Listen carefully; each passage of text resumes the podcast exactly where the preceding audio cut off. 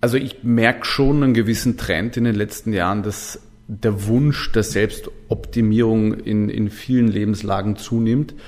Äh, und es kommen eigentlich zwei unterschiedliche Gruppen. Die einen, die, die gerne besser werden wollen würden und, und eben fragen, was sie tun können oder lassen sollten, damit das funktioniert. Und andere wiederum, die schon sehr, sehr belesen sind. Also tatsächlich merkt man, dass, dass, dass viele Laien mit, mit einem erstaunlichen Wissen kommen, einfach um alles auszuschöpfen, was sie möchten oder was sie machen können. Ähm, und äh, was mir ein bisschen missfällt oder der, den Eindruck, den ich habe, äh, und, und das missfällt mir, ist, dass, dass sozusagen die Grundlagen, ja, also wie Ernährung, Schlaf und Training, manchmal ein bisschen hinten angestellt werden. Es folgt eine Konversation mit Dr. Christian Mattei, Facharzt für Gynäkologie und Geburtshilfe, but stay with me, ebenfalls Facharzt für Ernährung, Sport und Vitalstoffmedizin. Und wir wollen uns doch mit Leuten unterhalten, die möglichst breit aufgestellt sind, oder nicht? Christian hält diverse Diplome in Sportmedizin, Ernährungsmedizin, Orthomolekularmedizin. Er ist Mitglied der österreichischen Gesellschaften für Ernährung, Sporternährung und der österreichischen Adipositas Gesellschaft. In seiner Praxis und Arbeit mit Sportlern, ambitionierten Hobby-Leistungssportlern, aber auch einfach nur bewegungsfreudigen Alltagsmenschen äh, beschäftigt sich Christian vor allem aus der Wechselwirkung mit Ernährung, Bewegungsverhalten, Einfluss auf unser Hormonsystem und Vitalstoffe. In unserem Gespräch wollte ich mit Christian ursprünglich über das Thema Vitalstoffanalyse reden. Was kann man sinnvollerweise in unserem Körper analysieren auf deren Basis wir dann Empfehlungen aussprechen können, was für Stoffe wir nehmen sollten, was wir weglassen sollten, wie wir uns ernähren sollten. Dieses Thema wurde gegen Ende der Episode dann auch noch gestriffen. Tatsächlich sind wir aber viel länger bei den Themen hängen geblieben, was momentan mit den Menschen so los ist. Was soll das heißen? Wie sind ambitionierte Hobby-Leistungssportler momentan so drauf? Wissen sie, was die Fundamentals sind? Wissen Sie, was die 80% sind, auf die man sich tatsächlich fokussieren sollte? Oder denken wir alle eher in ah, Supplement A, Supplement B, was soll ich mehr nehmen, was kann ich weglassen, welches Extrem soll ich noch mehr verfolgen? Christian erzählt uns auch, was er als den gefährlichsten Trend aktuell in der Ernährungs- und Sportwelt sieht und teilt mit uns seinen extrem ganzheitlichen Holistic-Ansatz an Sport, Bewegung, Ernährung. Der Key Message dass es keine pauschalen Empfehlungen geben kann, dass sich jeder Mensch, wie er es wunderschön poetisch ausdrückt, auf eine Reise mit sich selbst, bei sich selbst begeben muss, um dann herauszufinden, was momentan der ideale Ansatz für einen selber sein könnte. Immer mit dem Hintergedanken, Dinge auch einmal zu ändern, auf den Kopf zu stellen, experimentierfreudig zu bleiben und offen für die Empfindungen des eigenen Körpers.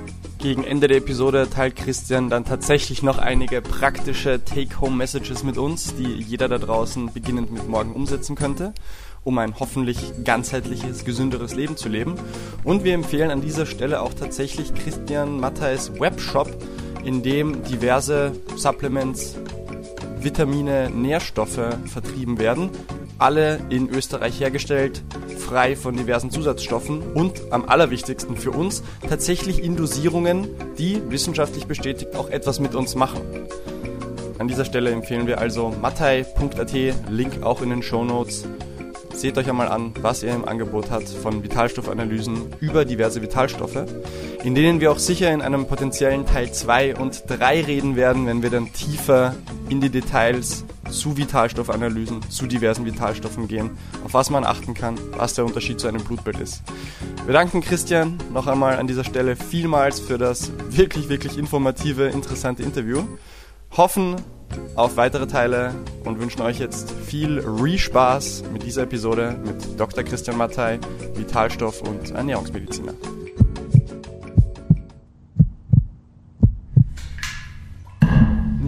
mein Nootropic Nummer 1, äh, Koffein. Was, was, trinkst du da? Kaffee. Also ganz normalen Kaffee? ja. Naja, aber da gibt es ja schon mittlerweile. Was gibt's da? Mit, naja, tausend, also von, von Pilz, äh, Kaffee, Getränken Aha. über äh, Bulletproof Coffee. Oh ja. Und Also ich hätte mir zumindest erwartet, dass es ein bisschen MCT-Öl drin ist. Ich habe Bulletproof Coffee ausprobiert mit äh, Butter und MCT-Öl und allem drumherum. Und danach halt nüchtern Training. Also Mhm. zwei, drei Stunden am Radl, vier Stunden vielleicht, ohne irgendeine Kohlenhydrataufnahme. Und es war schon cool. Ich kann im Nachhinein nicht sagen, ob ich irgendwas davon gespürt hätte, ja oder nein. Oder Ja. ob das wirklich was macht. Gut, aber man muss es ja länger machen. Ja? Ja. Also du kommst ja nicht gleich in die Ketose, Mhm. so wie du es willst. Ähm, und deswegen, das sagen alle, die ketogene Diät verfolgen oder, oder empfehlen, dass das halt meistens ein paar Wochen dauert, bis Mhm. du dann richtig in der Ketose drin bist, wo du das dann auch spürst. Aber würdest du nicht gerade beim Bulletproof Coffee mit dem MCT-Öl sagen, das ist ja dann direkt verfügbar, also du willst jetzt damit nicht unbedingt es Ja. nur im Rahmen der ketogenen Ernährung machen, um in die Ketose zu kommen, sondern mit dem Medium Chain Triglycerides MCT, die sind ja angeblich sofort da. Der Körper verwendet sie statt den Kohlenhydraten akut, Ja, nicht ja, die, chronisch. die ne? kann er verwenden, genau. Aber diesen, diesen Effekt, den ja viele beschreiben bei der ketogenen Diät, kommt ja durch die, durch die, die Höhe der Ketonkörper im, im, im Blut. Mhm. Und die ist ja unvergleichbar niedriger, wenn du das nur einmal machst. Mhm.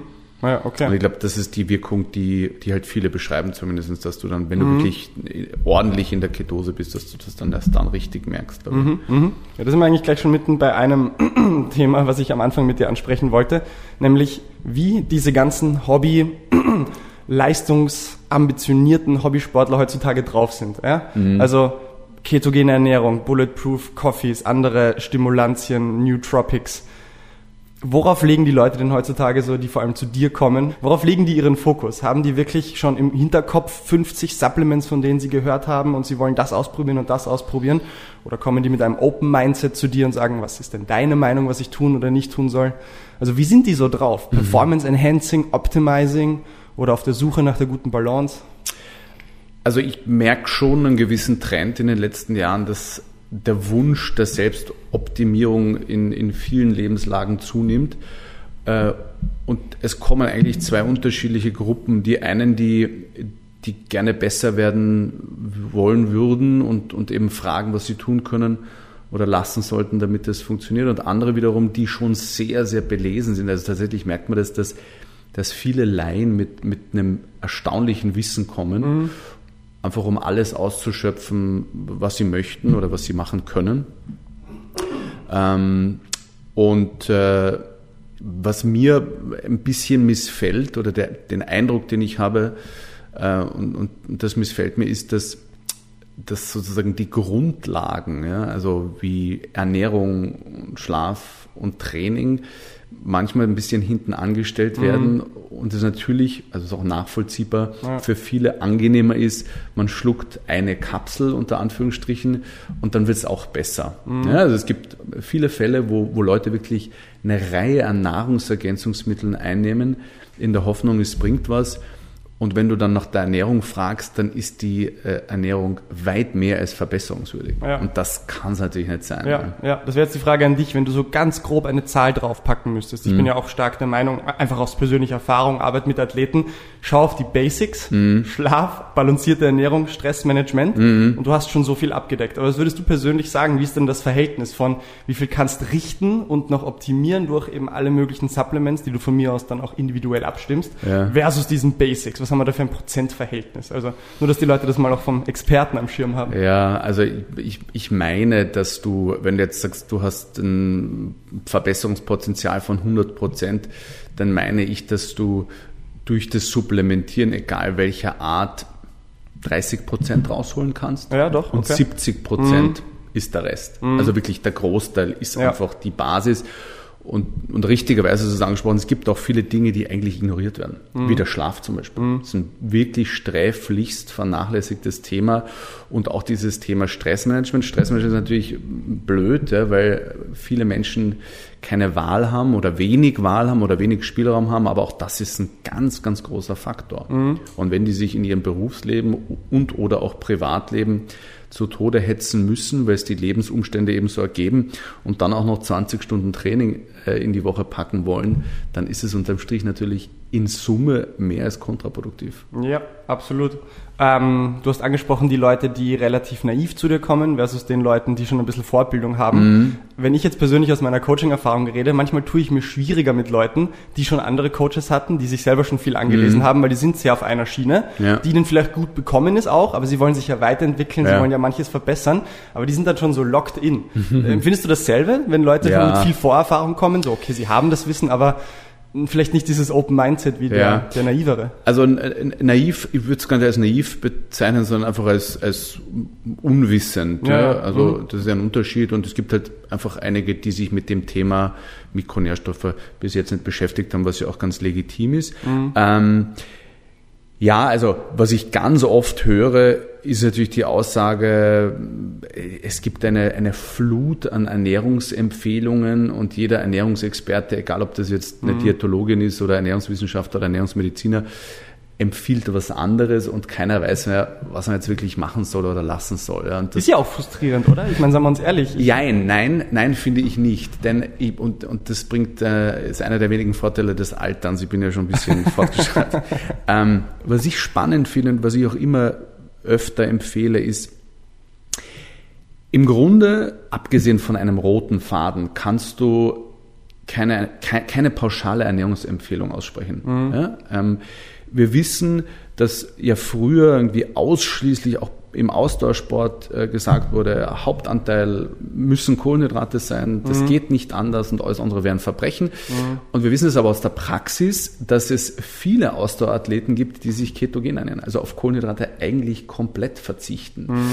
Und das, was ich immer mehr empfehle, ist, ist der Ausspruch, geh auf eine Reise, und finde heraus, was für dich das geeignetste ist. Mhm.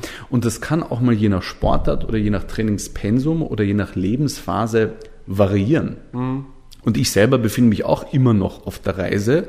Das heißt, ich hinterfrage immer wieder, ist das, was ich mache und, und meine Idee der besten Ernährung für mich und mein Alter und meinen Bedarf, ist das stimmig mhm. oder ist es wieder an der Zeit, was zu überdenken? Ja. Und das tun die wenigsten. Die wenigsten probieren aus und überlegen sich, okay, was könnte denn für mich Sinn machen? Mhm.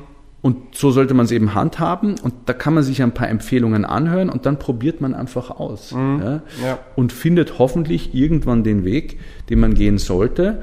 Und dieser Weg ist aber auch keiner, den man vielleicht endlos verfolgen wird, sondern irgendwann wird eine Phase kommen, wo man die Ernährung wieder adaptiert oder vielleicht sogar ganz ändert. Ja? Es, gibt, es gibt viele Leute, die waren weiß ich nicht, Paleo-Fans und haben jeden Tag Fleisch gegessen und fünf Jahre später sind sie Veganer und finden das jetzt eben ganz toll. Und, mhm. und wenn das für den, den Bedarf passt, dann, dann ist das großartig. Und das ist was, was, was man sich wirklich ähm, immer vor Augen halten muss. Und deswegen ist es auch ganz legitim, aber natürlich ist es ungut, weil am schönsten wärst du, würdest jetzt zu einem Berater gehen und der sagt dir, das ist das Perfekte für dich und das ist das einzig Wahre und das ist in Studien untersucht und das ist in Stein gemeißelt und aus. Ja. Aber so sind wir Menschen halt nicht. Ja. Wir sind halt alle Individuen und deswegen müsste es eigentlich auch dem Laien einleuchten, dass es keine pauschale Ernährungsempfehlung geben kann mit eben der Ausnahme des roten Fadens. Das heißt, ja, frittiertes, paniertes, gebackenes äh, sollte jetzt nicht allzu oft am Speiseplan stehen und dass man jetzt relativ viel Obst und Gemüse essen sollte, mhm. äh, ist auch altbekannt, wobei auch da muss man unterscheiden. Es gibt immer wieder Patienten bei mir, die sagen, ich vertrage Fruchtzucker total schlecht mhm. und deswegen esse ich wenig Obst.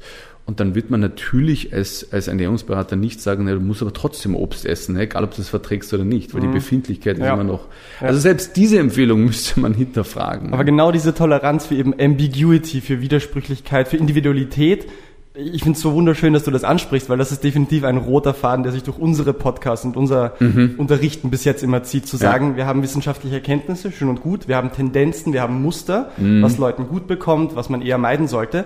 Aber wenn man dann wieder auf das einzelne Individuum schaut, kann das eben alles sein. Es kann exakt spot on diese Empfehlung sein, die ausgesprochen wird. Es kann das 180 Grad Gegenteil manchmal sein. Mhm. Ja? Ähm, aber genau das geht ja den Leuten heutzutage ein bisschen ab, wenn ich jetzt immer auf sportwissenschaftlich in, in dem Coaching-Ding denke.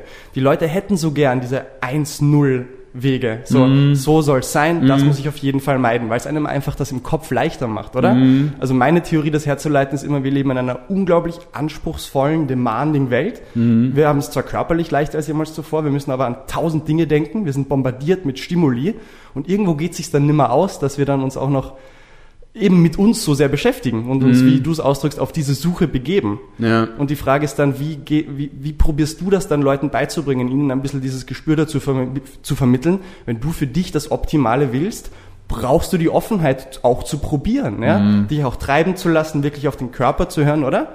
Und wir kommen vielleicht nachher dann eben auch auf dieses Thema wirklich eine harte Analyse, objektive Daten versus mhm. Gespür. Mhm. Wie bekommst du und wie bekommst du nicht? Aber wie wäre dann so dein Ansatz mit den Leuten zu kommunizieren? Hey, du wirst dich über kurz oder lang auf die Suche äh, mit Hilfe deines eigenen Körpers begeben müssen, mhm. um auf diese Sachen zu kommen. Also das ist vollkommen richtig. Die Leute, ich glaube, so ist der Mensch gestrickt, haben es gerne, dass sie nicht drüber nachdenken müssen, sondern sie kriegen was vorgelegt ja, und das gilt es zu befolgen. Ähm, ist immer leichter, als, als sich einen eigenen persönlichen Weg zu suchen. Ähm, ich glaube, dass, dass unsere Jetztzeit, so wie du es richtig sagst, aufgrund dieses permanenten Drucks, vor allem Zeitdrucks, Zeitmangels, es ähm, nicht zulassen, würde ich jetzt nicht sagen, weil ich glaube, wir haben alle die, die Chance, selbst zu reflektieren. Aber wenn du so persönliche Gespräche führst, was man in der Ordination ja durchaus oft tut, dann merkt man schon, dass, dass die, die Selbstreflexion in allen Lebenslagen extrem abgenommen hat. Mhm. Einfach weil die Ruhe dazu fehlt. Ja. Ja, wie du richtig sagst, wir sind andauernd irgendwie mit, mit neuen Informationen oder piepsenden Tönen oder sonstigen Dingen konfrontiert. Und ähm, ich glaube, dass man kann natürlich auch mit einem pauschalen Plan mal einen Glückstreffer landen. Ne? Nur wenn du halt wirklich, ähm, wenn du wirklich ans Ziel kommen willst, wenn nicht gar der Weg das Ziel ist, dann ist das einfach notwendig. Und das, was ich versuche, ich belehre niemanden, das steht mir nicht zu, das, das möchte ich auch gar nicht, aber ich versuche sozusagen ähm, einen Denkanstoß zu geben, dass das in allen Lebenslagen äh, notwendig ist. Du hast keine Vorstellung, wie viele Menschen mir vis-à-vis -vis sitzen und ich bin jemand, der gerne und ausführliche Anamnesegespräche führt. Und wenn man die fragt, ob sie in ihrem Berufsleben glücklich sind, in Bezug auf Stressbelastung, auch da nenne ich jetzt mal irgendeine Bauchgefühlzahl, dann meine ich, dass mindestens sieben von zehn Menschen bei mir mhm. sagen, sie sind in ihrem Beruf total unglücklich. Mhm. Ja, und auch ja. das wird selten hinterfragt. Ja.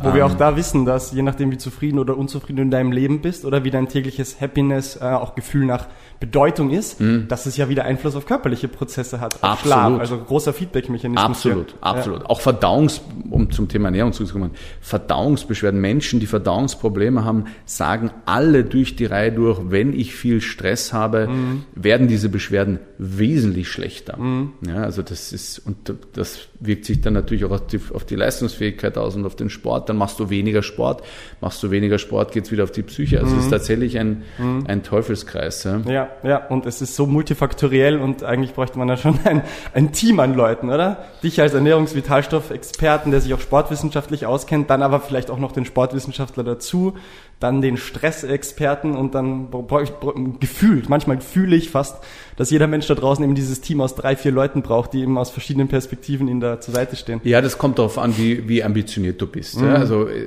die, die, der normale, das normale Ausmaß an Bewegung, das jeder machen sollte, braucht, glaube ich, keinen Sportwissenschaftler und auch keinen Ernährungsberater. Mhm. Aber wenn du halt wirklich zu den äh, Menschen gehörst, die sich ähm, dem, dem ambitionierten Hobbysport gewidmet haben und einfach so viel leisten mhm. wollen wie irgendwie möglich, dann glaube ich, brauchst du ganz viele. Ja? Also mhm. ich habe, und ich bin jetzt 47, ähm, ich habe in den letzten Jahren viel mehr Menschen in meinen Betreuerstab inkludiert als früher, weil es an, gar nicht mehr anders geht. Ich ja. habe das Glück, regelmäßig massiert zu werden. Ich habe das Glück, super Physiotherapeuten an der Seite zu haben. Ich habe jemanden, der mir Trainingspläne schreibt.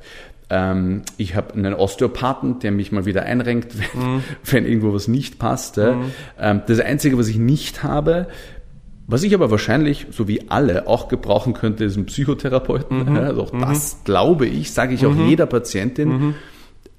Könnte jeder gebrauchen Ja. in Zeiten wie diesen. Ja. Ne? Jeder hat irgendwo was, Ja. was man mit jemandem besprechen könnte, der sich da gut auskennt. Also das ist das Einzige, was ich nicht habe. Vielleicht Ich finde super, das von dir zu hören, weil das ist auch einer meiner Lieblingssprüche momentan. Ich glaube, jeder Mensch könnte sowas gebrauchen und Absolut. vertragen. Irgendeine Person, Absolut. die ihm einfach mal zuhört, oder? Absolut. Die einfach einmal das aufnimmt und mit, mit, mit Fähigkeit das irgendwie dann reflektiert und bearbeitet. Ja, Aber absolut. Ja. Und, und die, die es nicht machen, nehmen, nehmen sich entweder nicht die Zeit dafür oder sie sind noch nicht offen genug dafür, weil das natürlich immer noch ein bisschen Mhm. äh, kategorisiert wird im Sinne von, du hast einen Dachschaden, du musst zum Psychotherapeuten, was ja vollkommener Schwachsinn ist, Mhm. aber da bin ich ganz felsenfest davon überzeugt, dass jeder davon profitieren würde. ja. Wobei Entweder- das Stigma ja auch peu à peu mehr aufbricht. Ja. Ähm, Was nicht heißt, dass jetzt alle Leute es in Anspruch nehmen. Also. ja, ähm, genau, es wird besser, Ja. aber ich glaube, es, da ist immer noch viel Spielraum nach oben. ne? Okay, ja, ja.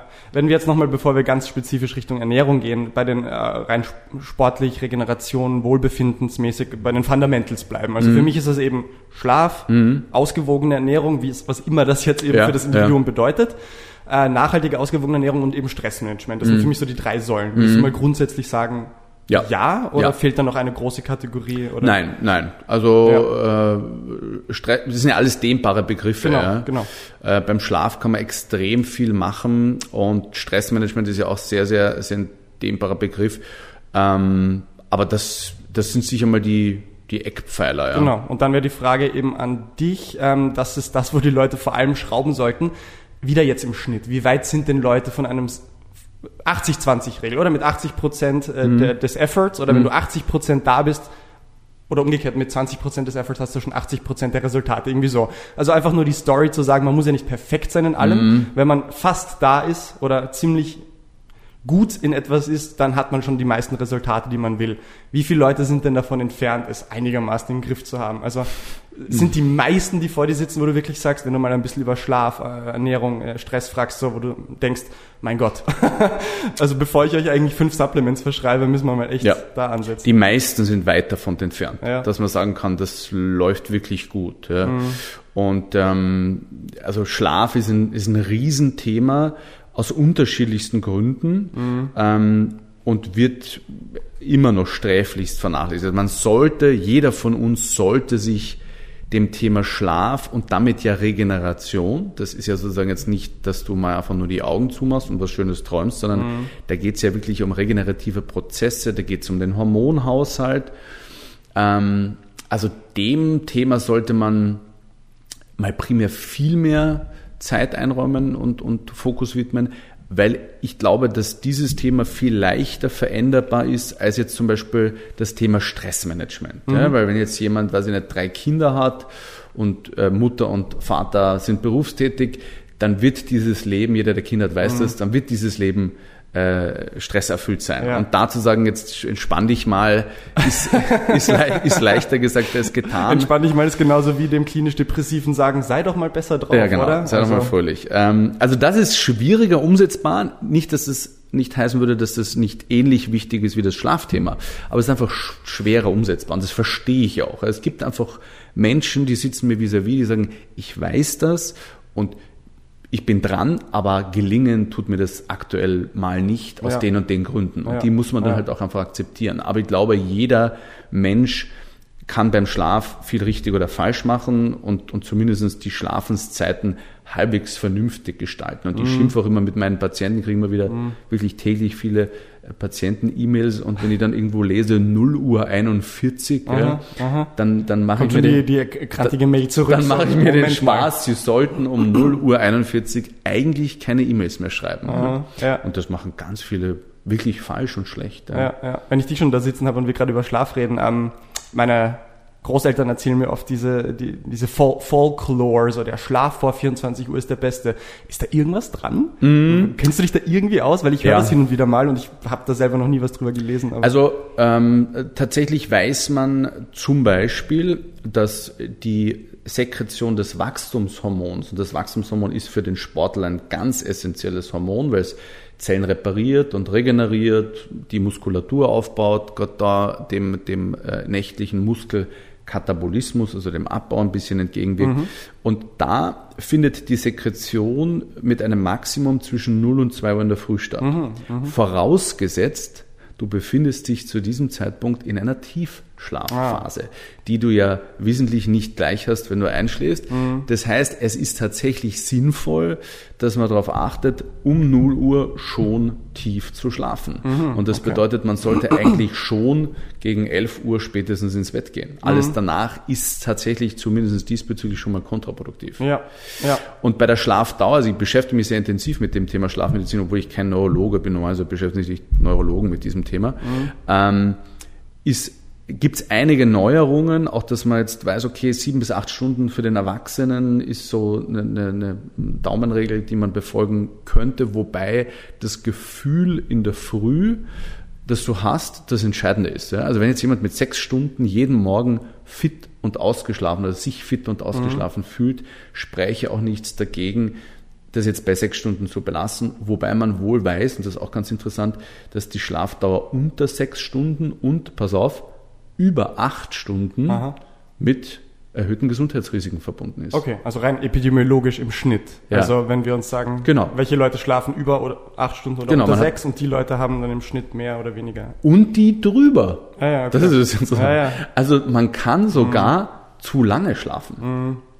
Das ja. gilt es auch mal zu überdenken. Und dann gibt es ja auch die Theorie, dass man äh, in Zyklen schläft, mhm. ne, so 90 Minuten Zyklen.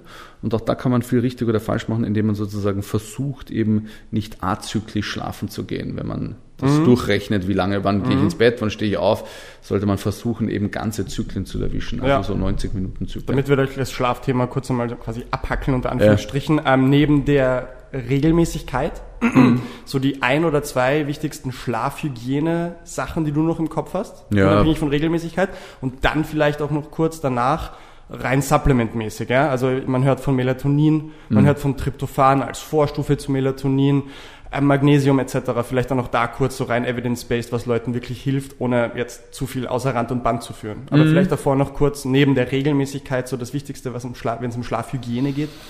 Also ähm, blaues Licht ist natürlich immer ein Problem. Das heißt, Fernsehen und, und Computer vor, kurz vorm Schlafengehen ähm, ist, ist sicher kontraproduktiv, wird sich aber für viele jetzt nicht unbedingt verändern lassen oder wollen es nicht verändern, was ich auch verstehen kann. Leute mhm. wollen zur Entspannung Fernsehen.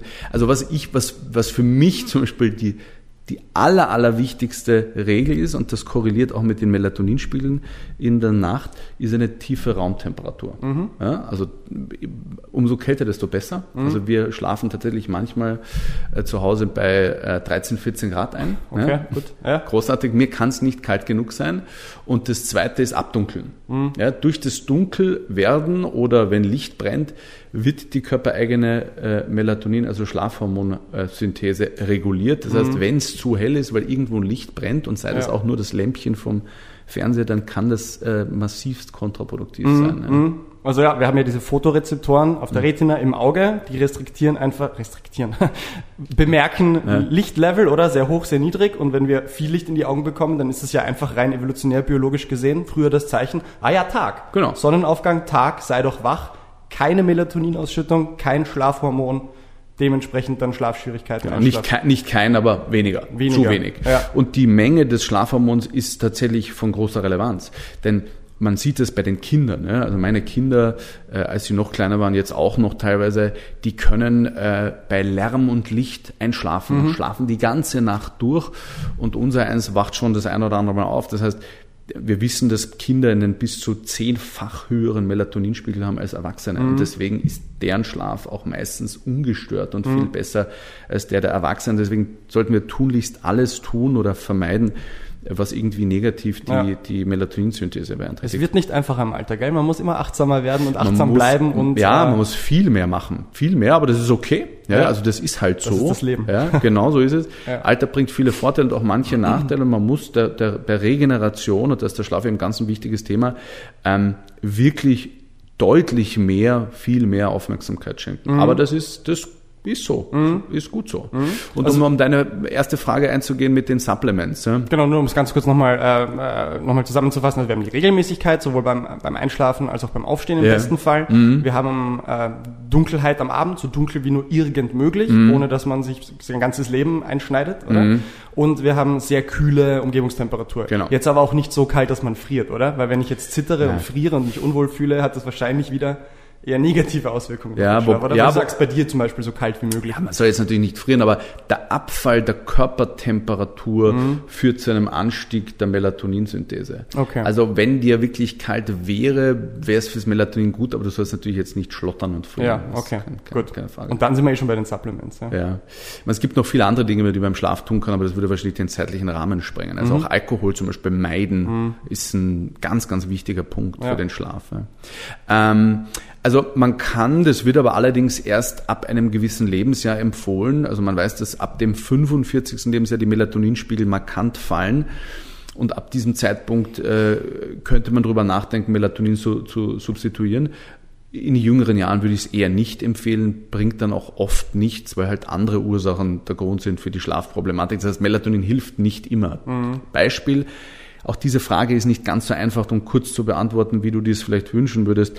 Ähm, man muss sich ja überlegen, woher kommt denn die Schlafstörung? Das mhm. heißt, wenn mir jemand erzählt, pass auf, ich mache mir totale Sorgen wegen meiner Arbeit und kann deswegen nicht schlafen, wird ihm Melatonin gar nichts bringen. Vollkommener Nonsens. Mhm. Dann sollte man Pflanzenextrakte mit ins Spiel bringen, die angstlösend wirken. Mhm. Ja, zum Beispiel Lavendelölextrakt oder Passionsblume mhm. ja, oder Hopfen wird auch mhm. oft eingesetzt. Also wenn der Stress und die innere Unruhe und die Sorgen der Grund sind für die Schlafstörung, dann muss man halt in die Richtung gehen. Mhm. Wenn ein Mensch älter ist und wir davon ausgehen können, dass der oder diejenige schon wenig Melatonin produziert, dann kann natürlich Melatonin helfen in mhm. unterschiedlichen Formen, weil das Melatonin wird recht schnell abgebaut im Körper. Das mhm. heißt, wenn man jetzt eine Durchschlafproblematik hat und der oder diejenige sagt, ich wache immer um drei, vier Uhr in der Früh auf, dann wird ein normales Melatonin nichts bringen, weil das ist dann längst verstoffwechselt. Dann muss man ein Retard-Melatonin, also ein,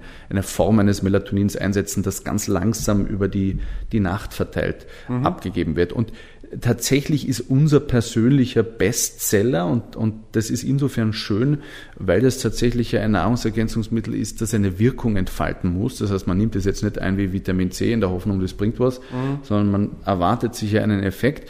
Und da verwenden wir sehr gerne die äh, hydroxylierte Form de, des Tryptophans, also das 5-Hydroxytryptophan, mhm. was sozusagen die direkte Vorstufe ja. des Serotonins ist. Mhm. Und aus dem Serotonin, das ist ein Neurotransmitter, wird dann eben das Melatonin gebildet. Und mhm. das, also das, funktioniert ja. eigentlich in sehr, sehr, sehr vielen Fällen richtig gut. Mhm. Und man darf nicht vergessen, das 5-HTP, so heißt das abgekürzt, ist nur eine Aminosäure. ja. ja. Und genau, wie du sagst, quasi die direkte Vorstufe zu Serotonin. Serotonin ganz simpel ausgedrückt, dass eins der beiden Happiness-Neurotransmitter-Hormone, mhm. wobei, wo das Dopamin eher dieses Push-Happiness-Ding ist, mhm. ist das Serotonin eher so dieses Zufriedenheit oder genau. Contentment. Gelassenheit, ja. Gelassenheit, das mhm. passt, wie es ist. Und meines Wissens nach dementsprechend 5-HTP eben neben Schlafsachen auch generell so ein bisschen stimmungsaufhellend, mhm. beruhigend, oder? Mhm. Kann sein, äh, ja. Ähm, wenn, wenn, wenn wir schon genau bei der Schiene sind, jetzt sind wir ja bei Hormonsystemen, Vorstufen zu Hormonen oder Melatonin als ich weiß nicht, ist es ein Hormon oder Pseudohormon? Ja, oder? Ist ein Hormon. Ja? Mhm. Also wir greifen da ja schon äh, in sehr integ integrale, in sehr tiefe körpereigene Prozesse mit ein. Mhm. Und da habe ich dann immer die Frage, ohne mich jetzt auszukennen, wie sehr kann man denn da was kaputt machen, oder? Weil wenn wir jetzt zum Beispiel an Testosteron denken, da wissen wir relativ klar, wenn wir exogenes Testosteron supplementieren, dann schraubt der Körper das Endogene runter. Also mhm. er produziert selber nicht mehr so viel. Wie mhm. ist es denn denn bei solchen Sachen? Also Melatonin, also, Serotonin, naja, Vorstufen? Tatsächlich messen wir Serotoninspiegel im Blut, das mhm. kann man machen und orientieren uns an den Werten. Mhm. Also es, ich handhabe das schon so, dass wenn der Wert zu schön ist, ich es nicht empfehle, sondern was anderes empfehle. Und dementsprechend habe ich aus der Erfahrung und eben orientierend an den Werten schon, schon ein Wissen und ein Gefühl, wie hoch kann ich es dosieren oder mhm. sollte ich es dosieren. Es gibt in der Literatur ein beschriebenes Serotonin-Syndrom, wo du dann sozusagen in die Manie kommst.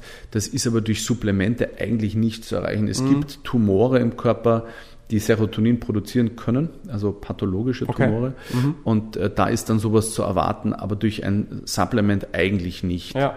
Und dass wenn ich zu lange zu viel zum Beispiel Melatonin supplementiere, ob mir das jetzt hilft oder nicht, ja. aber ich bekomme irgendwie meine Hände an ein 5 Gramm, 10 Milligramm wirklich sehr potent dosiertes also ja. Melatonin und ich hau mir das rein über Wochen und Monate.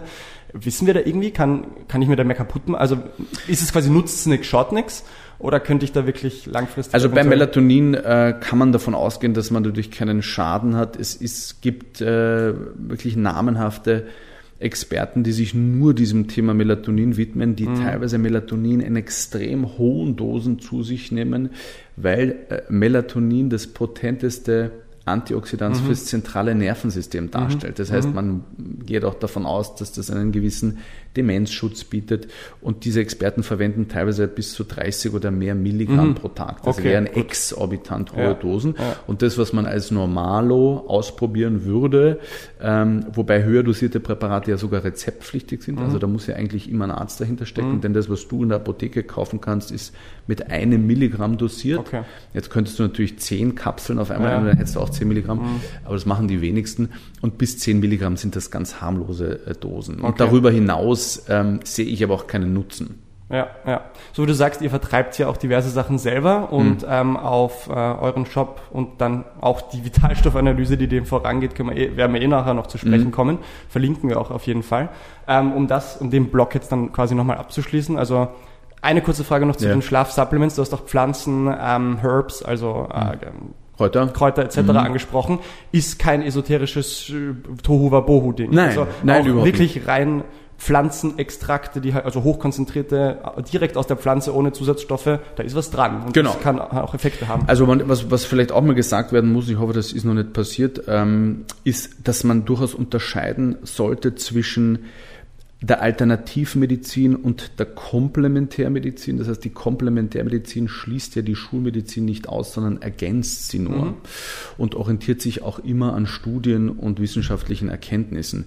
Und Esoterik und Homöopathie ähm, ist wieder was ganz anderes. Mhm, und ja. dass die Dinge, also ich bin so aufgewachsen, weil ich habe meine Ausbildung an der Uniklinik gemacht, bin aber trotzdem halt jetzt offen für Komplementärmedizin. Mhm. Ich schaue schon immer, wozu gibt's denn Studien, ja. wobei man schon dazu sagen muss, es gibt viele Dinge in der Praxis, die funktionieren, mhm. obwohl sie nicht in mhm. Studien bewiesen wurden. Ja. Und auch die haben dann ihre Berechtigung. Ja, genau. Und so handhabe ich es auch, dass man darauf hinweist, pass auf, es ist zwar die Studienlage eher dürftig, aber ich weiß, dass es vielen einen Nutzen bringt.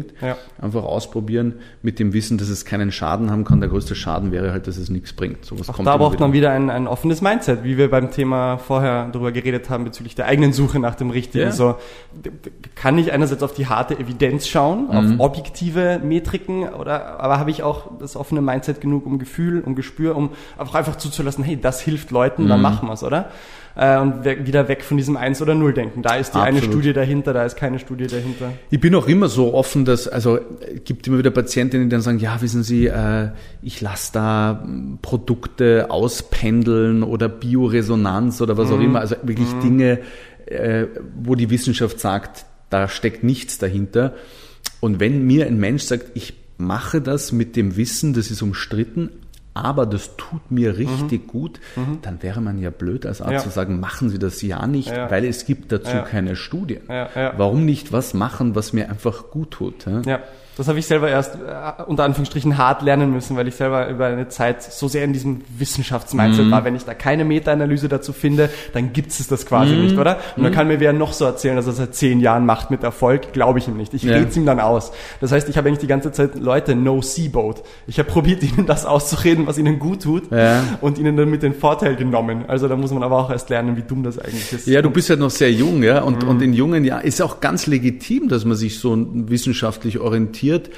Nur wenn du halt viel mit Menschen arbeitest und viel zu tun hast, dann erkennst du ganz schnell, dass das, was dir vielleicht mal beigebracht wurde im Sinne von alles, was evidenzbasiert ist, gilt und alles andere mhm. gilt nicht, dass das einfach nicht auf uns Menschen zutrifft. Ja, ja, und es ist wunderschön, das auch wieder von jetzt einer weiteren Seite zu hören. Wir hatten vor kurzem eine, eine Physiotherapeutin und Osteopathin mhm. im Podcast und das war genau das Gleiche. Ja. Die ist wissenschaftlich, evidence-based orientiert und sie weiß auch genau, wenn sie das einmal beiseite legen mhm. muss und ein bisschen die, den Horizont erweitert. Ja. Wenn wir jetzt äh, von den Basics, also wir waren ja bei den absoluten Basics, Schlaf, ausgewogene Ernährung, ähm, Stressmanagement, wir haben ein bisschen über Schlaf geredet, über Ernährung kommen wir noch ein bisschen mehr zum Sprechen. Ähm, wenn wir kurz ins Gegenteil schauen, neben den wirklich wichtigen Basics, fallen dir so on the top of your head so richtig gefährliche Mythen oder Ansätze ein, die momentan teilweise so ein bisschen herumschwirren? Also Sachen, wo du sagst, nicht nur, dass es vielleicht manchen Leuten nicht hilft, sondern dass es wirklich eine eher gefährlichere Entwicklung, ein, ein Trend, auf den viele Leute aufspringen, der der dir ein bisschen Bauchschmerzen bereitet. Weißt du, was ich meine? Mhm. Gibt es sowas, oder? Allgemein oder jetzt beim, beim, beim Ernährungsthema oder allgemein? Bezüglich jetzt äh, Sport, Leistung, vielleicht allgemein oder von mir aus auch eben gerne spezifisch über Ernährung, aber vielleicht auch allgemein, wenn wir jetzt an, an also ambitionierte was, Hobbysportler denken. Was, was, was mir als Arzt jetzt ein bisschen missfällt, ist, ist die, das, das Drängen oder Hetzen vielleicht sogar in, in das Extreme. Mhm. Die Leute werden immer extremer. Mhm. Es muss immer extremer werden, alles. Mhm. Äh, und da gehören natürlich auch viele Diätformen dazu. Ähm, und das ist jetzt, soll jetzt gar kein Negativbeispiel sein, aber es ist ein Beispiel. Ja? Wenn man sich jetzt vegan ernährt und sich mit dem Thema Veganismus und der Ernährungsform in Bezug auf Makronährstoffe zum Beispiel nicht auskennt und mhm. sich nicht darüber informiert, okay, wo kriege ich denn jetzt eine adäquate Menge an Eiweiß her, dann kann die vegane Ernährung, die ja sehr extrem ist, bei unzureichendem Wissen ganz schnell nach hinten losgehen. Ja, mhm. auch für viele Frauen zum Beispiel, was das Thema Eisen angeht. Ja, viele Frauen leiden unter einem Eisenmangel, auch mal menstruationsbedingt. Und wenn die sich sozusagen vegan ernähren, dann muss man die als Frauenarzt darauf aufklären und darüber informieren, pass auf, die vegane Ernährung ist super, aber du musst mit höchster Wahrscheinlichkeit mhm. Eisen supplementieren, sonst wird dein Eisen in den Keller gehen und du wirst alle möglichen Beschwerden bekommen. Ja.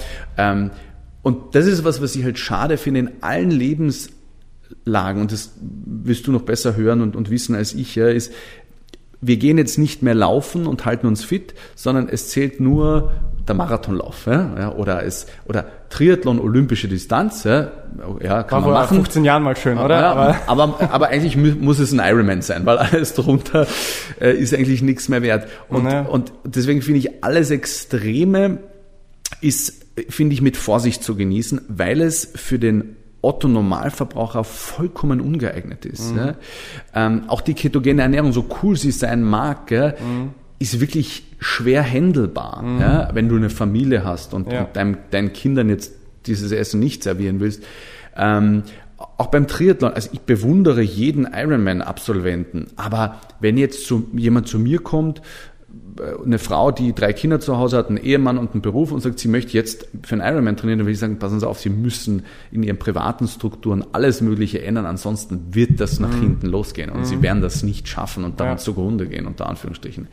Und äh, das finde ich halt grundprinzipiell schlecht und schade, aber ähm, mir sind jetzt keine Varianten zu Ohren gekommen an, an, an Ernährungsformen, wo ich sagen würde, das ist eine Katastrophe. Ja, ja, also ja. selbst wenn jemanden das Schema einen Tag was essen, einen Tag gar nichts essen, gibt's ja auch schon mittlerweile relativ lange. Und es gibt vereinzelt Personen, denen taugt das voll. Ja, ja. ja. Und das wäre, das wäre auch meine reine jetzt subjektive Einschätzung. Es kann wirklich, rein theoretisch kann fast alles funktionieren. Ja. kaum etwas, was ich meine, es gibt Leute, die, die Carnivore leben, oder? Die mm. nur Fleisch oder nur rohes Fleisch essen ja. und eine, eine Minderheit der Minderheit wird damit zurechtkommen, mm. weil deren Genetik es irgendwie einfach zulässt, ja. ja. Wo wir wieder beim Thema des Ausprobierens sind. Deswegen finde ich deine Antwort eigentlich wirklich schön, das Extreme. Siehst du das vermehrt oder ausschließlich bei Leuten, die jetzt eben zum Beispiel leistungssportlich ambitioniert sind oder auch bei den unter Anführungsstrichen Normalos? Haben die auch diese mm. Tendenz zum Extrem? Ja, ich glaube, weil unser Gehirn so gestrickt ist, dass uns das leichter fällt, ähm, in ein vorgegebenes Extrem zu gehen, als das gesunde Mittelmaß zu finden. Mm. Und auch das sage ich immer wieder mit einem Lächeln und Schmunzeln im Gesicht, sage naja, im Grunde, wenn Sie jetzt abnehmen wollen, ja, dann wäre FDH, ja, also ist einfach weniger oder die Hälfte, so, ja. total zielführend. Es kann so simpel sein, aber 98 Prozent aller Menschen schaffen das nicht. Mhm. Die schaffen es nicht. Und auch wenn ich jetzt irgendwie mal jemandem empfehlen will, dann pass auf, essen Sie doch ein bisschen weniger Zucker, mhm. dann kommt immer gleich, ich sage, essen Sie weniger Zucker und das Gegenüber sagt immer gleich, gut, ab heute esse ich keine Süßigkeiten ja, mehr. Okay. Sage ich, ja. naja, das habe ich jetzt nicht gesagt. Ja. Das muss auch nicht sein. aber wenn es für Sie leichter ist und für 98 Prozent ist es leichter zu sagen, ich verzichte zur Gänze auf Süßigkeiten, als zu sagen, na, ist doch jetzt meine Rippe Schokolade und nicht kleine ganze Tafel. Mhm. So ist das, ähm, das menschliche Gehirn offensichtlich konditioniert. Ja. Und deswegen verstehe ich auch den Wunsch nach Plänen und Extremen, weil es offensichtlich mhm. leichter handelbar mhm. ist. Mhm. Das Problem ist halt nur der Nachhaltigkeit. Niemand möchte ein Extrem, das ja immer auf einer Seite sehr, sehr einschränkt. Ja, egal wo, äh, egal in welchem Bereich, ob das jetzt Sport ist oder Ernährung ist, immer bist du irgendwo eingeschränkt, weil wenn du total viel trainierst, kenne ich selber von Phasen von mir, bleibt für dein Sozialleben, wenn du berufstätig bist, eigentlich keine Zeit mehr über. Alles ja? hat irgendwo seinen Preis, oder? Ja. Alles hat irgendwo seinen Preis. Genau ja? so ist es. Und das kann natürlich auch zur Belastung werden. Und wenn du ähm, bei der Ernährung eben in ein Extrem schlitterst, äh, ist das genauso riskant oder kann genauso von Nachteil sein, wie, wie wenn du nur trainierst, obwohl Sport eigentlich per se super gesund ist. Mhm. Aber wenn es in der Summe zu viel ist, ja. dann ist es natürlich schwierig. Aber ja. ich weiß. Das heißt, wir sind schon, Entschuldigung, wir sind schon wieder auf ein Thema gekommen, wo eine Sache super funktionieren kann oder das die absolute Hürde ist. Also eben das Extremdenken, ja. Mhm. Äh, so wie du bei Kohlehydrate, äh, bei Zucker angesprochen hast oder eben Fasten generell. Manche Leute finden es super, eine Mahlzeit wegzulassen, mhm. sparen dadurch Kalorien, mhm. sind dadurch im Defizit, nehmen ab und kompensieren halt nicht über. Mhm. Und äh, eben, und andere, also manche Leute brauchen genau das und andere Leute machen sich damit zu schwer. Mhm. Anstatt zu sagen, ein bisschen runterzugehen, wollen sie gleich diese Hürde erreichen. Das schaffen sie aber nicht, dann scheitern sie generell, anstatt zu sagen, ich fange mal da an mhm. und taste mich dann vielleicht vor an mein, an mein Endziel und bin nach einem Monat zumindest zu 50 Prozent da aber sie setzen sich das Ziel so hoch, dass sie in einem Monat immer noch bei Null sind, mm. gescheitert sind und dann gar nichts. Ja, ja also, also das, ich glaube, das Streben nach Perfektionismus ähm, ist, äh, ist ein großer Fehler. Mhm. Ja, also ist natürlich löblich, wenn man versucht, alles so gut wie möglich zu machen, aber das setzt sich A dermaßen unter Druck und B ist es wahrscheinlich schwer realisierbar, sich perfekt zu ernähren. Ähm, ist es notwendig? Nein, ist es sicherlich nicht. Mhm. Äh, wenn man es will, ist es trotzdem, glaube ich, eine Riesenaufgabe. Und die, das Risiko der Frustration mit dem Tag, wo du merkst, es ist mir nicht gelungen, ist halt auch relativ groß. Und mhm. wenn du dann frustriert mhm. bist, dann mhm. neigst du natürlich dazu, zu sagen, jetzt hau ich den Hut drauf und kippe wieder ins Gegenteil und mache mhm. alles noch schlechter als Der früher. Der sogenannte What the hell-Effekt. Leute mhm. scheitern und anstatt zu sagen, gut, ich höre einfach nur auf, kippt's manchmal sogar ins Gegenteil und ja. sie essen die drei Frustmilchtafeln, ja. weil what the hell. Also mhm. scheiß drauf. Ja, ja und, und, und das, was halt noch viel zu wenig berücksichtigt wird, das habe ich früher auch schon gesagt, ist, dass sich auch mal etwas ändern darf. Ja? Also Leute kommen oft und, und, sind ganz verblüfft und sagen, ja, früher hat das super funktioniert und früher hat mir das super gut getan. Und dann können wir eigentlich ganz simpel darauf sagen, ja, früher war das so, okay, und jetzt sind wir eben ja. in einer anderen, anderer Lebensabschnitt, ja. andere Umstände. Ja, jetzt ist ein anderer Mensch zu einem ja, Teil. Ja. Wir, also ich ernähre mich heute auch ganz, ganz anders als vor zehn Jahren. Also, mhm. ja, mhm. Es ist, glaube ich, sinnvoll so. Und mir tun heute wahrscheinlich andere Dinge besser als, vor, als noch vor zehn Jahren. Und das ist die normalste Sache der Welt. Ja, ja. und das irgendwie in unseren Kopf reinkriegen, würde schon zu viel ähm, Gelassenheit und Nachhaltigkeit wahrscheinlich führen. Aber dann sind wir wahrscheinlich wieder beim Thema extrem stressige Welt. Alles verändert sich und wir suchen auch irgendwo nach Konstanten, oder? Mm. Je mehr in unserem Leben irgendwie gleich bleibt, mm. ist ja auch ein Sicherheitsanker. Absolut. Und ja. wenn ich dann plötzlich bei mir selber gegenüber mir, meiner Identität, Essen, oder? Ist da stark mit Identität, Emotion verbunden. Mm. Und da ändert sich was, oder? Das heißt, wow, ein Teil von mir ändert sich. Schon wieder eine Konstante, schon wieder ein Anker, der nicht mehr da ist. Mm. Also es ergibt ja irgendwo Sinn, dass die Leute da wirklich irgendwie dran festhalten wollen.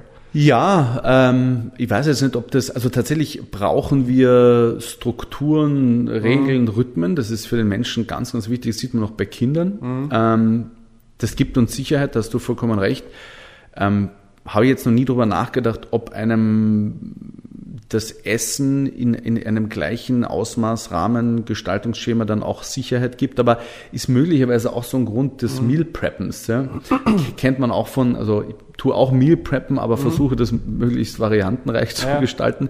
Aber es gibt ja wirklich äh, Menschen, die, ähm, die Meal Preppen am Wochenende, kochen ein Gericht und dann essen die fünf Tage die Woche immer zum Mittagessen immer das Gleiche. Mhm. Immer das Gleiche. Mhm. Und ich denke mir als Genießer, das ist eine Katastrophe. Mhm. Ich möchte nicht jeden Tag das Gleiche essen. Ja. Aber denen gibt es vielleicht, hast du vollkommen recht, vielleicht sogar noch mehr Sicherheit. Ja? Ja? Und wenn das dann vielleicht auch noch schön ganzheitlich zusammengestellt ist, habe ich jetzt nicht einmal große Mangelerscheinungen und ja. Nein, passt, passt, spricht nichts dagegen. Aber so wie du sagst, du zwängst das dem Genießer auf, der wirklich gerne Variation hat und der hat schon wieder so viele psychologische Nachteile dadurch, mhm. dass er jeden Tag dasselbe essen muss, dass er das vielleicht wieder aushebelt. Das Absolut, ist, ja. Wenn wir das, den Block ähm, jetzt eben Basics, Ganzheitlichkeit, gerade Ernährung abschließen, was fällt dir denn jetzt auch aus der Hüfte geschossen ein, die drei bis fünf Dinge, die bei der Ernährung jetzt da sein sollten. Du hast zum Beispiel Obst, Gemüse angesprochen. Also wir, wir wissen ja, es kann alles für jeden funktionieren, aber wenn wir sagen, für 70 bis 80 Prozent der Menschen, das sind so die drei Grundregeln, ganz, ganz grob, die, hm. über die man sich wirklich Gedanken machen sollte. Also was ich, was, wo, wozu ich motivieren möchte, das ist natürlich ein bisschen aufwendiger, aber das ist ja was, was noch selbst bei ernährungsbewussten Menschen noch überhaupt nicht den Stellenwert hat, den es haben sollte, und zwar die Verteilung der Makronährstoffe. Eiweiß, Kohlenhydrate, Fett. Ja. Auf den Bedarf des jeweiligen abgestimmt. Ja. Ähm, und ich habe es früher schon angesprochen, vegane oder vegetarische Ernährung super, aber ganz viele Frauen vor allem äh, kriegen dadurch viel zu wenig Eiweiß. Mhm. Also, dass man sich diesem Thema mal grob ein bisschen widmet, so kompliziert ist das ja auch nicht und sich dann überlegt, okay, esse ich zu fettreich, zu fettarm, zu viele, zu wenig Kohlenhydrate, zu viel, äh, zu wenig Eiweiß. Mhm. Das ist was, was man wirklich mehr beachten sollte, finde ich eine ganz wichtige Empfehlung und wäre jetzt mal so eine für mich persönlich, zwar schon fortgeschritten, aber trotzdem eine wichtige Grundregel. Ja? Mhm.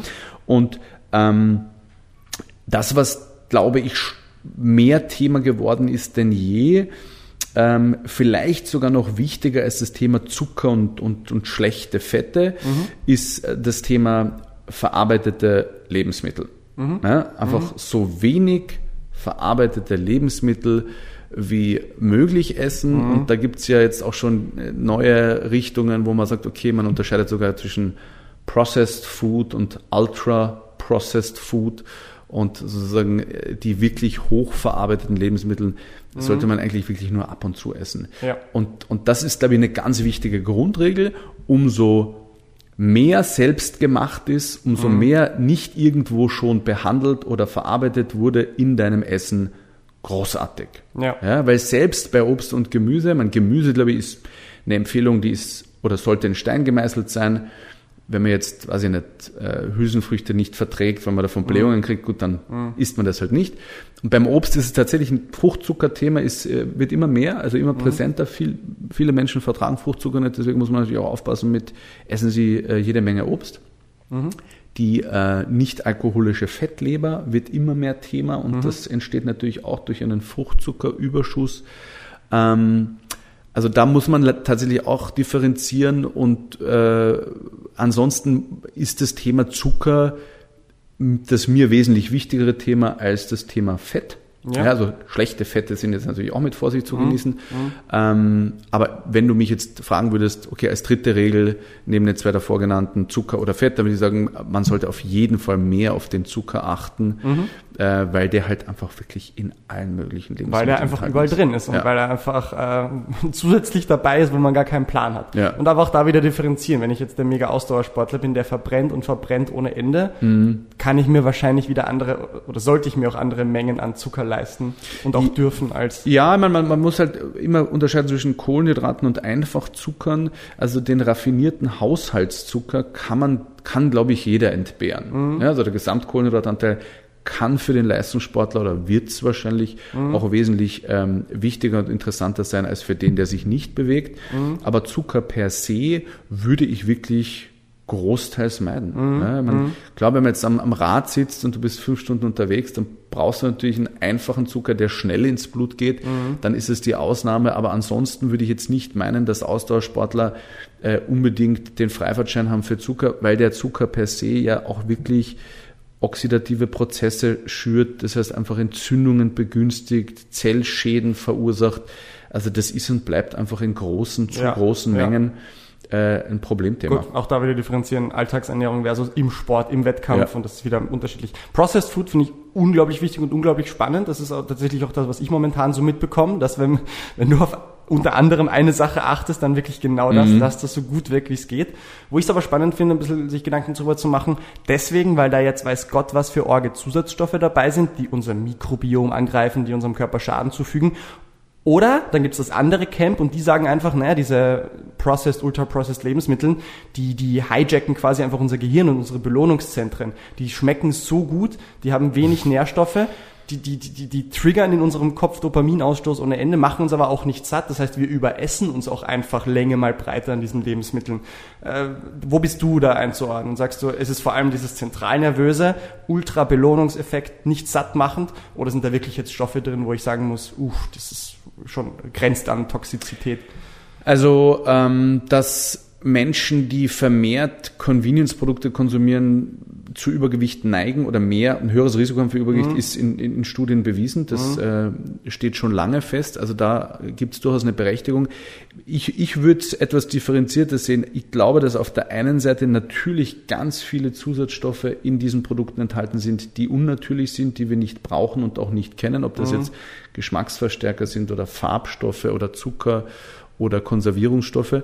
Ähm, und auf der anderen Seite ist das ja, und das ist zum Beispiel auch ein ganz spannendes Thema geworden in den letzten Jahren, das Verpackungsmaterial. Ja. Mhm. Das wird ja ein Riesenthema und das macht mir wirklich Sorge, ist wie viel an Mikro- und Nanoplastik Aha. in Lebensmitteln enthalten wird, weil selbst wenn du jetzt, kennst du auch, drei Paprika im Supermarkt kaufst, sind die meistens in Plastik eingepackt. Und der mein Eis Plastik und Metallmüll ist exorbitant. Mein normaler Restmüll geht so, einmal alle zwei Wochen gefühlt, aber ja. was ich jeden Tag an Plastik und Metall Schrott Nämlich selbst wenn man sich sehr, sehr gesund ernährt, ja. ja. dann hat man fast das Gefühl, entsteht noch mehr Plastik. Ja. Und du musst halt einfach wissen, dass je nach Lebensmittel und je nach, nach Dauer des, des Eingepacktseins diese Stoffe aus den Verpackungsmaterialien ins Essen gelangen. Mhm. Und da gibt's ja so neue, ganz neue Untersuchungen aus dem menschlichen Mikrobiom, äh, dass jeder von uns wirklich schon nicht unbeträchtliche Mengen an Plastik isst. Mhm. Ja, jeden Tag. Ja. Wir wissen aber noch nicht, was das zur Folge hat. Wir wissen nur, dass es da ist. Okay, okay. Und das finde ich sehr wichtig, dass du das sagst, weil Mikrobiomforschung ist ja ein Ultra-Trendthema ja. und wir wissen, das hat Einfluss, das hat Einfluss. Aber was meines Wissens nach die meisten Mikrobiom wirklich Experten sagen, ist, wir wissen eben noch nicht so genau, was das jetzt bedeutet. Mhm. Wir wissen relativ gut, was einen Einfluss hat, mhm. aber wir haben noch nicht so genau am Schirm, was das jetzt dann für das, für den Makroorganismus bedeutet. Mhm. Würdest du das auch so sehen? Dass da manchmal ein bisschen viel Conclusions schon äh, gezogen werden? Äh, naja, also was, was glaube ich ganz gut untersucht ist, ist, dass ähm, verschiedene Dysregulationen des, des Mikrobioms im Darm, Fehlbesiedelungen, das Risiko für diverse Erkrankungen mhm. erhöht. Ja, da gibt es ganz gute Studien zu Diabetes mhm. und auch zu Depressionen zum Beispiel. Also ich glaube, da weiß man schon, da muss man natürlich schauen, okay, wie kann man dann das Mikrobiom verändern? Mhm. Also es ist sicherlich noch nicht so weit fortgeschritten, die Forschungsergebnisse, wie man sich wünschen würde. Ja. Und ich glaube, beim Thema Plastik mhm. ist es sozusagen alarmierend, weil man das nicht vermutet hätte, dass ja. wir so viel Plastik in uns aufnehmen. Ähm, aber was das genau bedeutet, äh, weiß man noch nicht. Jetzt mhm. weiß man aber als Arzt, dass zum Beispiel die Anzahl der Krebserkrankungen kontinuierlich zunimmt. Mhm. Und wir aber nicht genau wissen, warum. Mhm. Weil die Anzahl zum Beispiel der Raucher weltweit hat ja in den letzten Jahrzehnten abgenommen. Mhm. Ja, also warum steigt jetzt auf einmal mhm. die Inzidenz der Krebserkrankungen? Und da weiß niemand warum. Ja. Ja, also den meisten Krebspatienten, äh, die dieses Schicksal trifft, kannst du ja nicht sagen, wo das herkommt. Ja. Es sei denn, die waren jetzt Raucher oder die waren Alkoholiker oder so, da gibt es jetzt Zusammenhänge. Aber es gibt auch äh, Kettenraucher, die 100 Jahre alt werden. Also auch sowas gibt's ja. ja. Ähm, und da macht mir eben dieses Thema Plastik, Mikroplastik im Essen und Veränderungen im Mikrobiom schon große Sorge, weil möglicherweise ist das das, was diese Anzahl Möglicherweise, die These kann man definitiv ja. im Raum stehen lassen, aber wir wollen jetzt auch nicht sagen, dass wir da jetzt unglaublich viel nein, äh, nein. Da wird, das wird noch Jahrzehnte ja. dauern, bis ja. wir da, aber. Und es passiert auf der Welt so viel anderes und solche multifaktoriellen Zusammenspiele wie das Ökosystem, was mich umgibt, was hat das für einen Einfluss auf mich? Mhm. Und es ändert sich ja alles und das ist halt ein Mitpunkt, oder? Ja. Und es könnte dazu beitragen, vielleicht ist es sogar der Haupteffekt oder es sind 50 andere Dinge. Ja, also, wissen wir nicht. Also, vielleicht aber, ist es auch alles nur Genetik. Oder ist es überhaupt alles? Who knows? Who knows? ähm, so, ein Punkt, den ich auf jeden Fall noch ansprechen will. Wir haben über geredet, Gefühl, ähm, ich muss Sachen austesten, ich begebe mich auf die Suche nach ähm, dem für mich Optimalen. Also sehr subjektiv teilweise auch geprägt. Und dann haben wir natürlich noch die objektive Seite. Wir reden von Biomarkern, wir reden von Blutbild, Vitalstoffanalysen. Also auch eine Sache, die ihr mitunter, äh, ein, eins eurer Kernangebote, Vitalstoffanalyse. Mhm. Was genau ist das? Wie unterscheidet es sich von dem klassischen Blutbild, was man hier und da mal bekommt? Ähm, und wie wichtig und essentiell ist das? In, in deiner Arbeit mit vor allem Sportlern, Leistungssportlern? Also gerade wenn, wenn man zu einer Gruppe von Menschen gehört, wo man weiß, dass der Bedarf an Mikronährstoffen erhöht ist, wie eben der, der Leistungssportler, ähm, ist das Messen, finde ich, essentiell. Und ich habe da einen, einen, einen, sehr nüchternen und finde ich auch natürlichen Zugang zu dem Thema. Es gibt immer mehr Studien, die uns nicht nur zeigen, dass die Zufuhr von Nahrungsergänzungsmitteln, wenn wir sie nicht bräuchten, nichts bringt, sondern möglicherweise sogar einen gesundheitlichen Nachteil mit sich bringt. Was ich eigentlich ganz schön finde, unter Anführungsstrichen, weil das die Schlagkraft dieser Substanzen unterstreicht. Mhm. Ja, also es wäre ja eigentlich schade, wenn man sagen würde, naja, hilft's nichts, schaut's nichts, nimmst ja. es ein und das ist eh so wirkungsschwach, dass das nichts, keinen Schaden hat. Mhm. So ist es nicht. Mhm. Ähm, und deswegen empfehle ich diese sogenannten Vollblutanalysen der Mikronährstoffe. Das heißt, da wird Blut abgenommen und es wird das gesamte oder zumindest die relevantesten Werte aller Mikronährstoffe, also Fettsäuren, Vitamine, Spurenelemente, Mineralstoffe gemessen und dann sozusagen je nach Messwert und Bedarf die Therapie, sprich das Ausgleichen und Versorgen mit Vitalstoffen unterschiedlichster Art, mhm. auf das Individuum maßgeschneidert. Mhm. Und damit sehen wir die besten Erfolge, viel, viel besser, als man geht auf gut Glück ins Rennen, mhm. tatsächlich. Mhm. Ähm, viele Kunden kommen zu mir und sagen, ich nehme jetzt da 15 Produkte ein, ja, und durch die Analyse kann man dann sagen, pass auf, zehn davon kannst du sein lassen. Mhm. Bringt dir nichts mehr, bringt ja. dir gar nichts, ja, mhm. schadet dir vielleicht sogar. Also man kann sich unter Umständen auch Geld damit sparen. Ähm, Analysen kosten je nach Umfang und, und Idee und Wunsch, was man halt analysiert haben will, irgendwo zwischen 150 und 300 Euro Laborkosten. Zusatzversicherungen übernehmen sowas glücklicherweise. Mhm. Die gesetzliche Krankenkasse hat leider noch keinen Sinn dafür. Das wird auch wahrscheinlich noch einige Zeit dauern, wenn das überhaupt mal übernommen wird. Aber es ist ein kluges Investment mhm. und man kann damit viel mehr Erfolge einfahren, als wenn man wirklich auf gut Glück ins Rennen geht. Einzige Ausnahme ist eigentlich Magne oder einzige Ausnahmen wären zum Beispiel Magnesium. Mhm. Zu Magnesium gibt es tatsächlich Studien, die zeigen, dass die Magnesiumzufuhr für den Leistungssportler einen Vorteil bringen kann, selbst bei nicht bestehendem Mangel. Mhm, mh, mh. Das heißt, da kann man wirklich sagen, wenn mich das jemand fragt als Sportler, kann ich Magnesium bedenkenlos einnehmen? Und dann würde ich darauf sagen, natürlich kannst du, ob es dir was bringt oder nicht, werden wir sehen.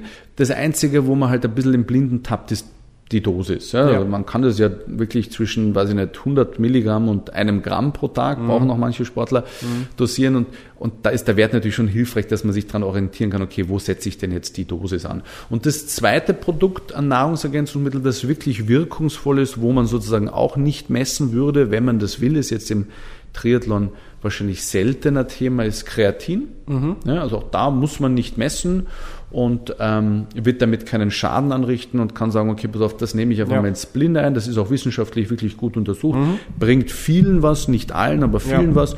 Und sozusagen kann man diese zwei Dinge äh, eigentlich auch ohne Analyse empfehlen mit der Idee, dass das was bringt. Ich finde es cool, dass du Kreatin auch für, für Ausdauersport zum Beispiel ansprichst, weil mhm. kennt man ja vor allem aus Kraft-Power-Sportarten, mhm. wo es ja die meisten äh, Untersuchungen gibt und die meisten Performance-Vorteile. Aber auch wie du sagst, Kreatin, so meines Wissens nach, das best und längst untersuchteste so mhm. Performance- Ergogenic Supplement ja. überhaupt, also unglaublich sicher. Mhm. Viele Mythen, die sich darum gerankt haben, Haarausfall, Nierenschäden, größtenteils alle vom Blödsinn. Tisch, oder? Ja, genau. Definitiv. Außer vielleicht bei einer Nierenvorerkrankung sowas, also wirklich bei Pathologien. Mhm. mhm.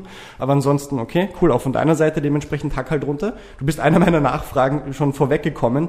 Also Vitalstoffanalysen grundsätzlich, um zu schauen, gut, wo werden wir denn nachhelfen müssen und auch mhm. wirklich in der, im, von der Menge her, dass wir einfach da wirklich ein Gefühl dafür haben und du kannst von 15 Supplements plötzlich auf zwei, eins oder drei runter.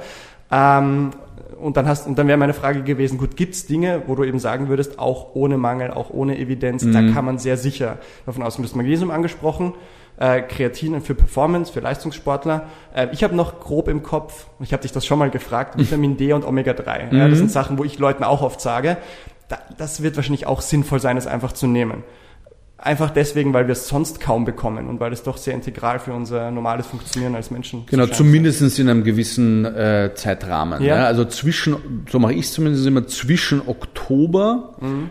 und inklusive April kann man sagen, brauchen 98 Prozent mhm. aller Menschen extra Vitamin D, um den Mangel zu verhindern. Ne? Mhm. Ja. Und das ist auch sinnvoll, diesen Mangel zu verhindern, auch aus, aus gesundheitlicher Sicht, nicht nur in Bezug auf das Wohlbefinden. Mhm. Ähm, und auch da kann man jetzt schon sagen, okay, es gibt so Pauschaldosen, die man empfehlen kann, womit man meistens gut fährt und die liegen und ich messe Vitamin D seit fast 20 Jahren, also ich habe da wirklich viel Erfahrung damit, höre aber immer Mhm. noch oft, was so hoch dosieren Sie das? Ja, ganz oft wird es zu niedrig dosiert. Mhm.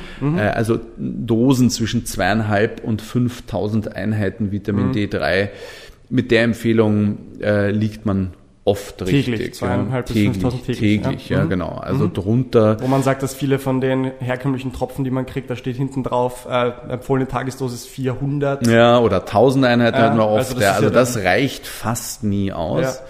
Ähm, kann ich nicht nachvollziehen, gibt es aber Auflagen von der AGES auch, die sozusagen äh, eine Höchstdosis vorgeben, wobei die meines Wissens nach momentan, da gibt es so, so Definitionen, die nennen sich Upper Safe Limit, also wie viel kann man täglich einnehmen, wo man tatsächlich aus Studien weiß, es ist ganz sicher und das liegt, glaube ich, aktuell bei 4000 Einheiten täglich wenn ich, also ich verschreibe und empfehle 5000 Einheiten seit 20 Jahren und sehe, dass die Leute damit in den meisten Fällen im perfekten Bereich Ja. liegen. Ja. Ja. Und dann ist natürlich noch extrem spannend Omega-3, aber vielleicht müssen wir uns das für einen anderen Tag einmal aufhalten. ja, kann man ganz kurz auch sagen, ähm, ist ein wichtiges Thema. Ähm, muss man nicht supplementieren, könnte man über die Ernährung schaffen, muss man halt machen. Ja? Fetten Fisch essen, Nüsse, Ja. Avocados, Leinöl, andere Pflanzenöle verwenden, wirklich mit einer Regelmäßigkeit, müsste dann niemand Omega-3 supplementieren. Aber, und jetzt kommt das große Aber, da gibt's halt immer mehr Untersuchungen, die zeigen, dass selbst der Wildfangfisch Schwermetall und oder Plastik belastet ist. Und man sich wirklich die Frage stellen muss mittlerweile ist, was für einen Fisch kaufe ich denn jetzt? Ja, also Zuchtfisch, Wildfang, wenn nicht mal mehr der Wildfang als sicher gilt. Und ich versorge mich zwar damit, ausreichend mit Omega-3-Fettsäuren, weiß aber nicht, ob es irgendwelche Kollateralschäden gibt. Und Ja. dementsprechend neige ich in den letzten ein, zwei Jahren tatsächlich dazu, wieder mehr in die Richtung zu gehen, supplementieren mit einem guten Produkt und Fisch nach Lust und Laune essen, weil wer weiß, was da sonst noch drin steckt. Ja, ja. Klingt gut, klingt gut. Also ihr bietet ja diese Vitalstoffanalysen an, ähm, inklusive Vorbesprechung, Nachbesprechung. Und dann habt ihr ja auch selber dann äh, diverse Supplements im Mhm. Shop, oder? Die ihr fabrizieren lasst, die, wo die die Zusammensetzung etc. Äh, selber erarbeitet habt. Also, Genau, also meine Rezepte, wir lassen das alles in Österreich herstellen. Und die Idee ist daraus entstanden, weil wir diese Analysen ja schon seit vielen, vielen Jahren machen. Und früher habe ich immer gesagt, passen Sie auf, nehmen Sie das, nehmen Sie das, holen Sie das aus der Apotheke oder kaufen Sie online. Und die Patienten waren dann wirklich verzweifelt und sagten, na, welche Produkte Ja. nehme ich denn jetzt? Ja, und ja. so ist das entstanden, der Gedanke sozusagen der eigenen Linie nach meinen Vorstellungen mit meinen Rezepturen, weil ich halt weiß, dass das Sinn macht. Genau, also relativ reine Rezeptur. Äh, Genau. Dosierungsmäßig weißt du auch, das ist dann eine Menge, die, Die Sinn passt, macht, ja. die passt etc. Genau. Werden wir natürlich alles verlinken. Einerseits die, die Website und inklusive auch dem Shop, wo sich Leute das anschauen können. Ich selber habe ja bei dir, mein Vater auch, äh, diverse von diesen Vitalstoffanalysen gemacht. Ist echt eine coole Sache. Und äh, so wie du sagst, anstatt 50 Dinge sich einzuschmeißen, sind wir dann bei ein, zwei Sachen gelandet, die wir regelmäßig nehmen. Und äh, ist, ist definitiv eine spannende Sache. Christian, ich danke dir von Herzen für das coole Gespräch. Ich habe da noch 50.000 Themen offen. Vielleicht bist du irgendwann in den nächsten Monaten, in einem halben Jahr, Jahr bereit, mal einen Teil 2 zu machen. Ich glaube, wir gerne. könnten da noch über sehr viel Interessantes reden. Ich finde deinen Ansatz äh, echt cool, bewundernswert, wie ganzheitlich du über das denkst. Hätte ich mir, ich weiß nicht, ob ich es mir erwartet habe von einem klassischen Schulmediziner, aber das, äh, da merkt man, dass einfach da viele Jahre, Jahrzehnte Erfahrung dahinter sind. Ganzheitlicher Blick mit viel Gespür, aber auch die harten, objektiven Daten mit rein in die Gleichung. Ähm, ich glaube, so wünscht man sich das von jemandem, der einem da betreut und äh, zur Seite steht bezüglich Ernährung, Schlaf etc. Ja, danke für die Einladung und danke für das schöne Kompliment. Ja. Ja. Also wir, wir, wir plaudern sehr, sehr gerne wieder mal. Alles klar. Vielen lieben Dank dir. Gerne. Das war unsere Konversation mit Dr. Christian Mattei, Ernährungs- und Vitalstoffmediziner. Für mehr praktische Tipps rund zu dem Thema Vitalstoffanalyse, Supplements für Sport, Gesundheit, generelle Ernährung empfehlen wir euch sehr seinen Instagram-Account at Dr. Christian Mattei und aber auch seine Homepage Dr. Mattei oder mattei.at auch für Produkte zum Thema Nahrungsergänzung, Vitalstoffanalysen. Sehr ganzheitlich, sehr holistisch. Check it out and stay refueled and reworked.